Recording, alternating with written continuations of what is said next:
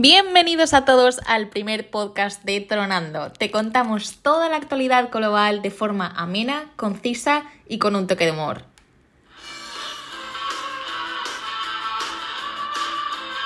Bueno, y también bienvenidos a todos los nuevos suscriptores de ese Valencia Startup Market del fin de semana. En la newsletter de hoy te ofreceremos la respuesta a ese juego de cartas de la actualidad al que tuvimos el placer de jugar el, el fin de. Y sin más dilación, empezamos.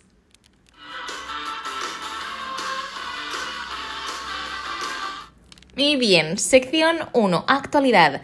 Bueno, comenzamos con buenas noticias y es que ya no tienes que aprenderte el nombre de Kawasi Koagartek. Yo era la primera vez que lo escribía sin mirar, pero ya no me va a hacer falta y es que la primera ministra de Inglaterra, Liz Truss, le ha despedido como su ministro de Hacienda. Ya tiene sustituto, se llama Jeremy Hunt. En la newsletter incluíamos un meme bastante gracioso de él ahí acudiendo a salvar a la economía británica.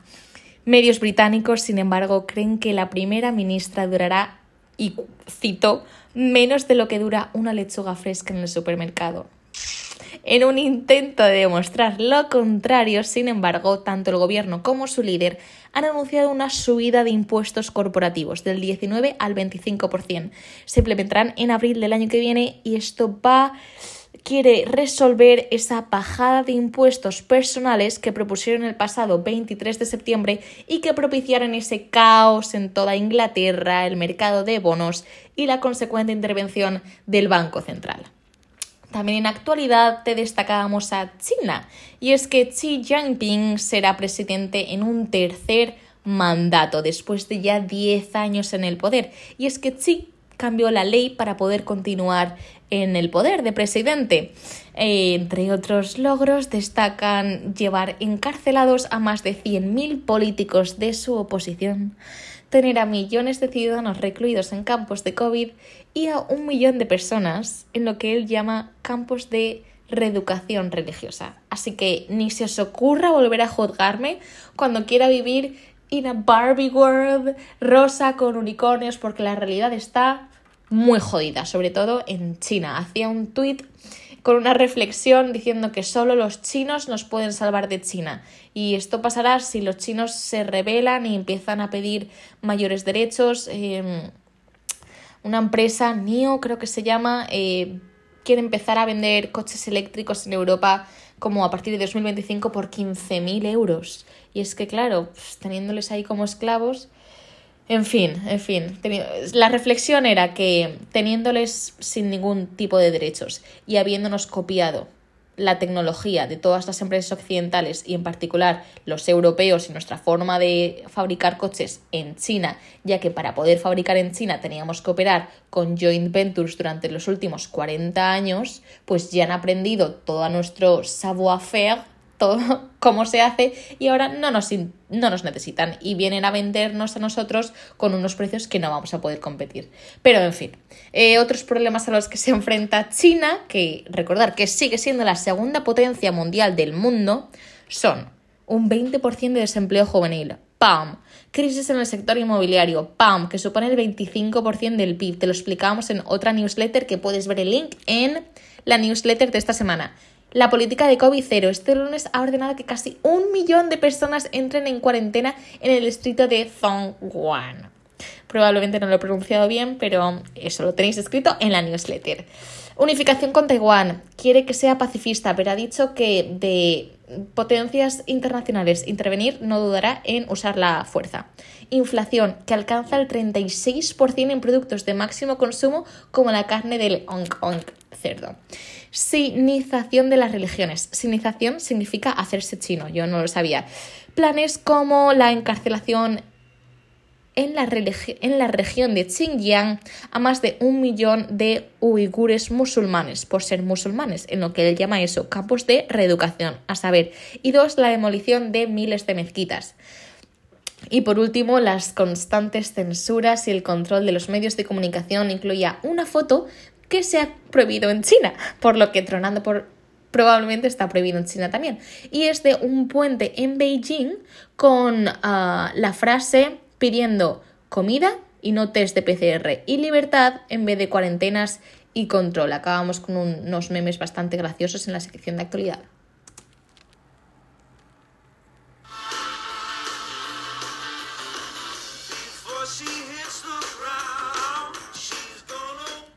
Y bien, continuamos con la sección 2, economía. Vamos a hablar de tres zonas, Estados Unidos, Inglaterra y Europa. Comenzamos con Estados Unidos y es que el índice de precios al consumo, el IPC, ha sorprendido a la alza, lo cual son malas noticias, así eh, sí. Eh, analistas esperaban que hubiera subido un 0,2% de agosto a septiembre y lo hizo un 0,4%, es decir, lo hizo el doble.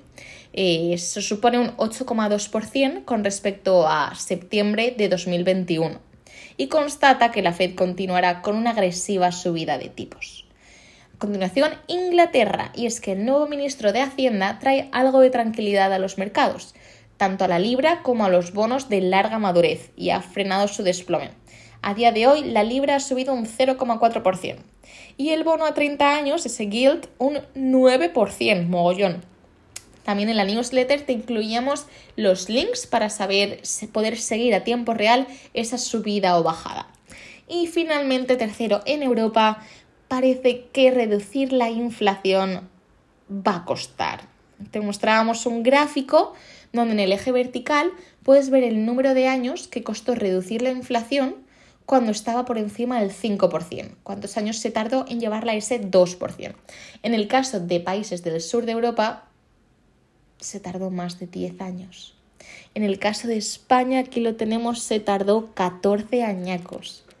Por otro lado, eh, más hacia la derecha tenemos el contraste de esos otros países como Alemania y Países Bajos, a quienes les costó menos de 4 años.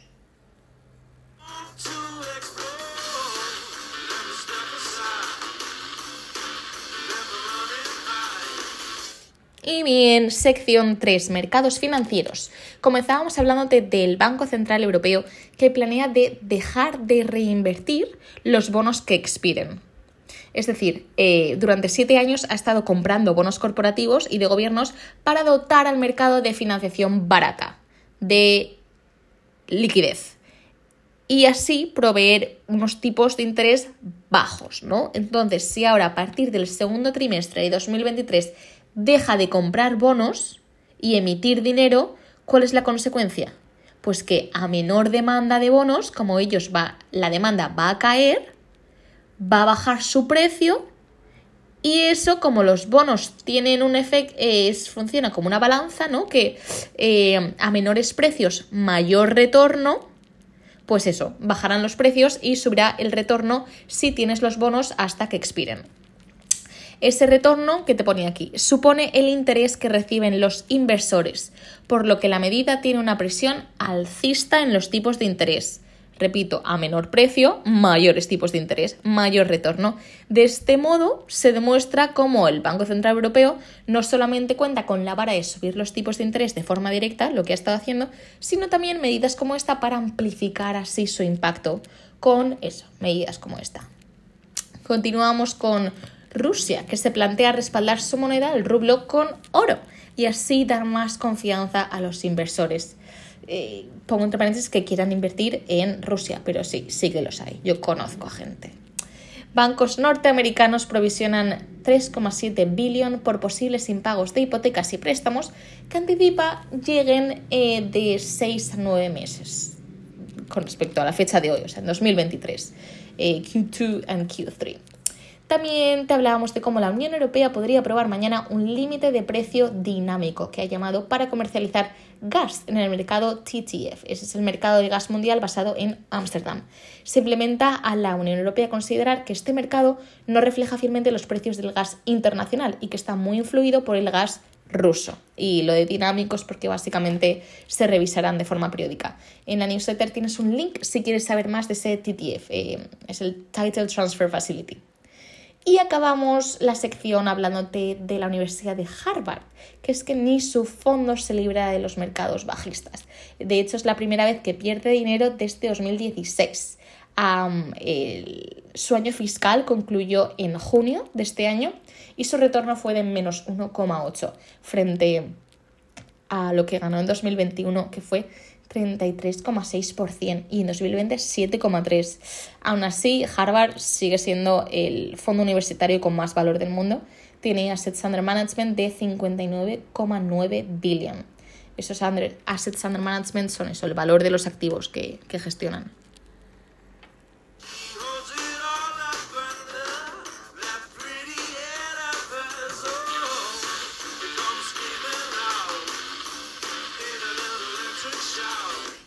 Continuamos con la sección de energía y nos preguntábamos si el diésel es ese personaje que al principio pasa desapercibido, pero luego se acaba cargando a todos y sembrando el caos en toda la película.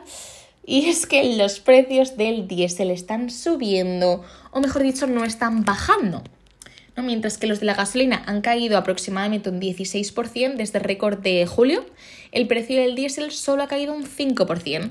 La situación preocupa por dos motivos. Una, las pocas reservas de Estados Unidos, un 57% menos que la media de los últimos cinco años. Y dos, las constantes huelgas en Francia que parecen no acabar, que dificultan el aprovisionamiento tanto a Francia como en vecinos europeos. El pasado fin de una de cada tres gasolineras no tenían, no tenían Así que eh, está regular la cosa. También te hablábamos de cómo Biden está enfadado con el grupo OPEP Plus por disminuir la producción de petróleo y promete consecuencias, aunque no ha especificado. Los saudíes, por su parte, dicen que no es nada político, sino que han disminuido la oferta porque prevén menor demanda.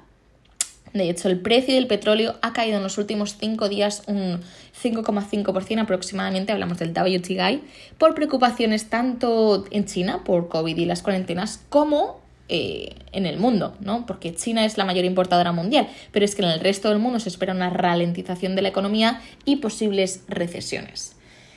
Te contábamos cómo Alemania quiere tomar un préstamo nada de centimillos, 200 billion, para subvencionar el coste de gas tanto a las familias como a comercios. Y acabábamos con el gobierno de Suecia, que quiere que abran más centrales nucleares en su país, donde ya un 30% de la energía viene de centrales nucleares, un montón. Y la población está de acuerdo con su gobierno. Un 60% de la población encuestada apoya la medida. Ah, perdón, y una última noticia buena. Y es que científicos en el Servicio de Cambio Climático de Copernicus anuncian que las temperaturas en Europa este invierno serán significativa más, significativamente más altas que la media de los últimos años y hablan de diciembre a febrero.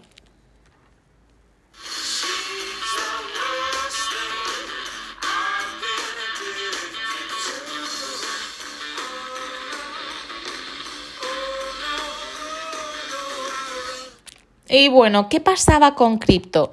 Pues bien, a los videoclubs no les hizo mucha gracia cuando empezamos a descargar pelis gratis de Mule, pelis yankees, etcétera, ¿no? Eh, ellos lo que pasa es que no supieron adaptarse y eventualmente se han convertido en mm, locales de todo a 100, más panaderías y ahora el rey de la web actual, conocida como Web 2, no quiere que le pase lo mismo.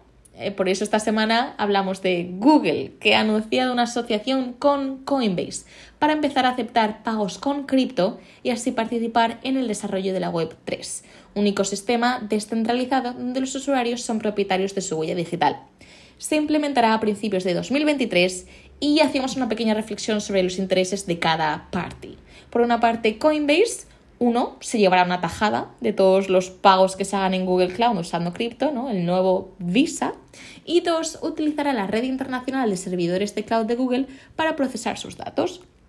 Por su parte, Google, ¿qué gana? Pues uno, negocio, ¿no? Porque Coinbase moverá algunas de sus apps de Amazon Web Services a Google. Dos, presencia en la Web 3.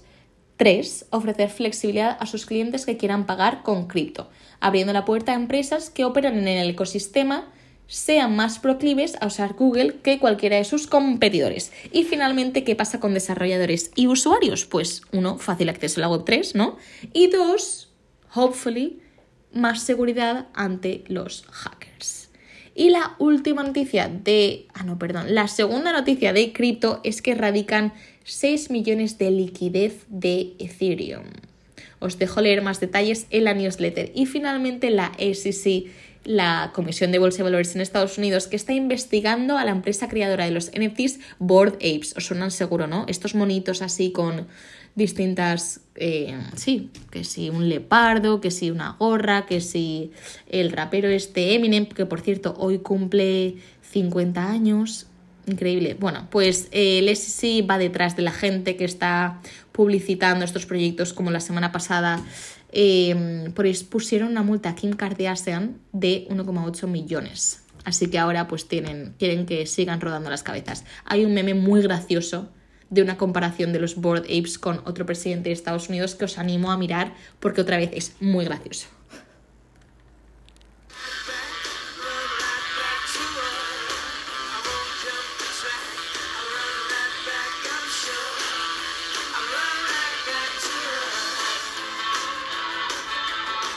Y acabamos con miscelánea.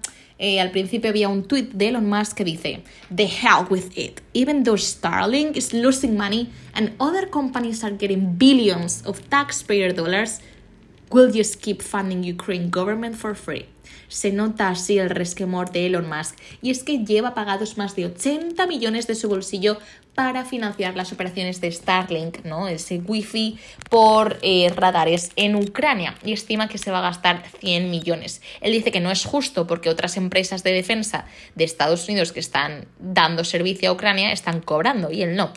Pero bueno, por lo menos hay otro billonario, hablamos de Peter Thiel, que se ha unido a colaborar con Ucrania. Él es el, él ayudó a fundar PayPal y junto a otros fondos de inversión han eh, levantado 17,5 millones para una empresa alemana que fabrica drones. Drones, perdón, drones, don el que tengo yo para la información.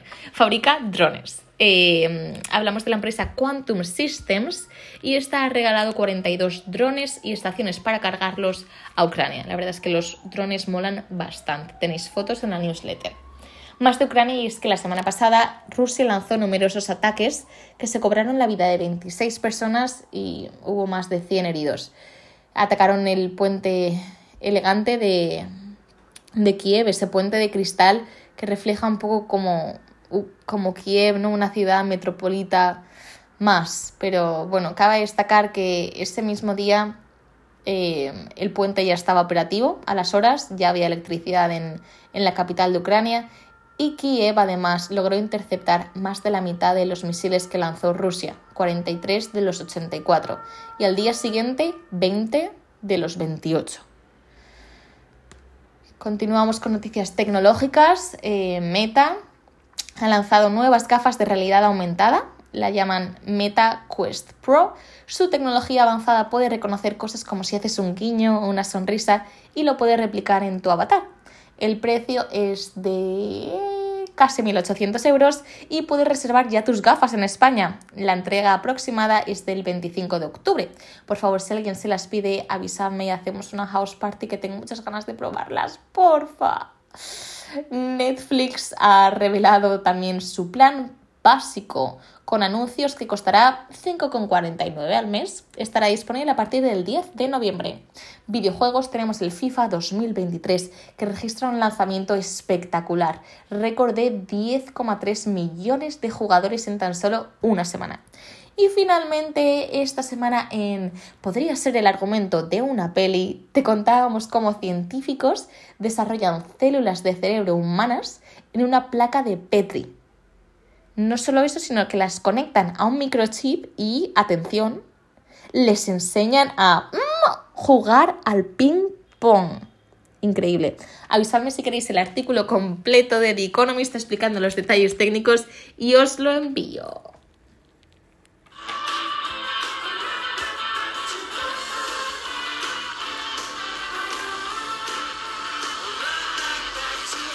Bueno, y finalmente vamos a desvelar esas respuestas del juego de cartas. La pregunta de la carta A.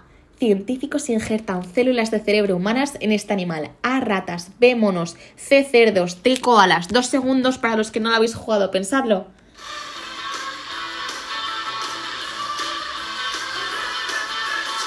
Y la respuesta es... Ratas. Pregunta número 2 de la carta número 3, era el 3 de corazones, decía, la primera ministra de qué país ha despedido esta semana su ministro de Hacienda. Venga, esta la tenéis que saber. A España, B, Inglaterra, C, Finlandia, D, México. Que bien me lo estoy pasando ya aquí sola. Un segundo para pensarlo. Y Inglaterra. Muy bien, está seguro que la habéis acertado.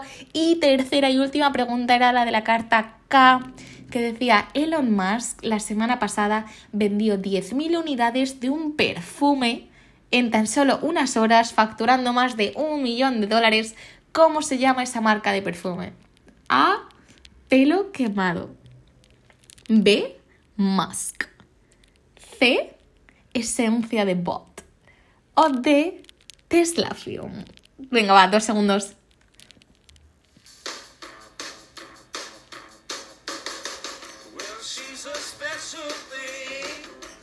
Y la respuesta es pelo quemado, burnt hair. También tenéis una foto en la newsletter del bote de perfume muy gracioso, muy heavy. Este hombre, ¿cómo encuentra tiempo para ser tan productivo?